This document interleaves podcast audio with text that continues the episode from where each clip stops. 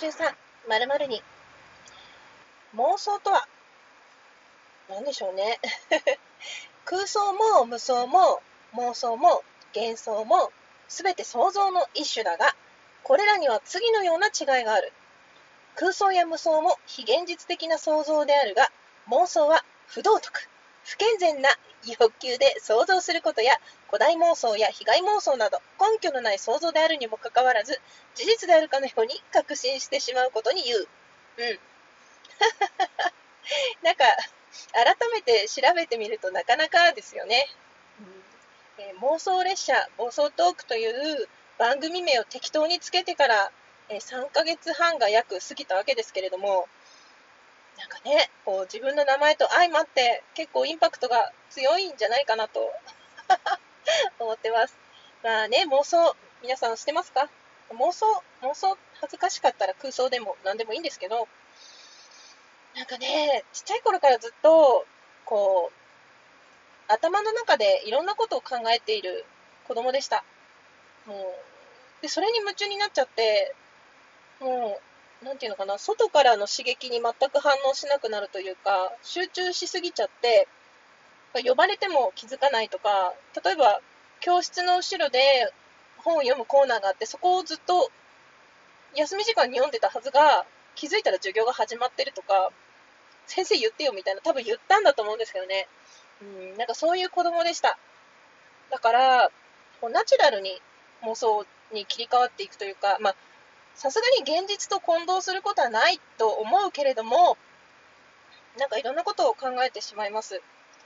やっぱりずっと妄想とは友達というか、妄想だけが心の支えというか、どんなに辛いことでも 妄想があるから現実から逃げたりできるわけですよ。あのすごい集中力だから、よっぽどのことがない限り現実に戻ってこないわけ。大丈夫かよって感じだけど、うん、なんかね、そんな風にして私は妄想と付き合ってきました。まあ、なんていうのかな。それを相手に押し付けることはないし、それを現実になることもないんだけど、例えば、誰かが何かを言った時に、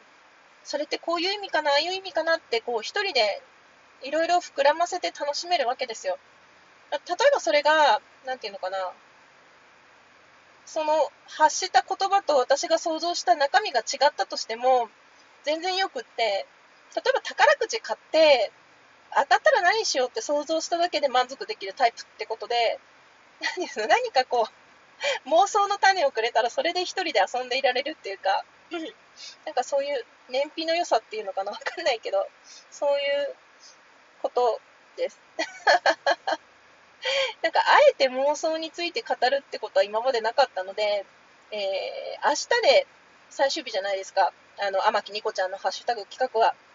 それであえて妄想列車暴走トークって掲げてる自分の妄想って何だろうって思った時、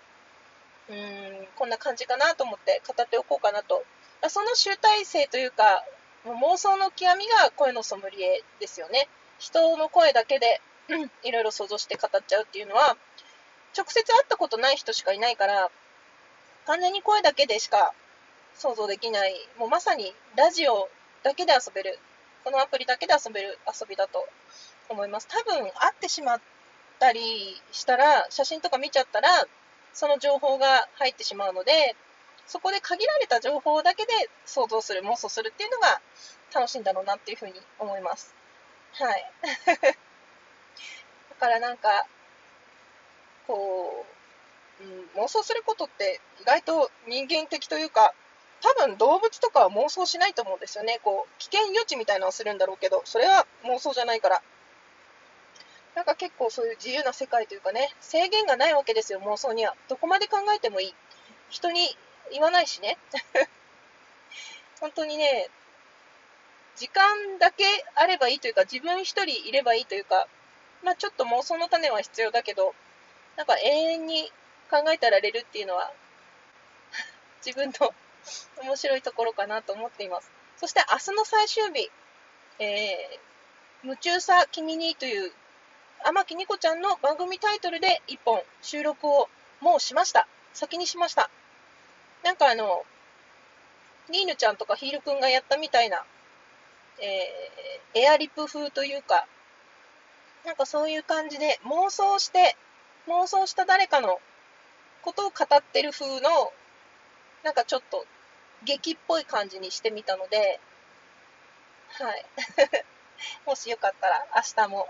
明日が最終日なんでね、聞いてみてください。そして今日は明日、まだ時間がありますので、まだハッシュタグ企画に参加してない方は、気が向いたらぜひ、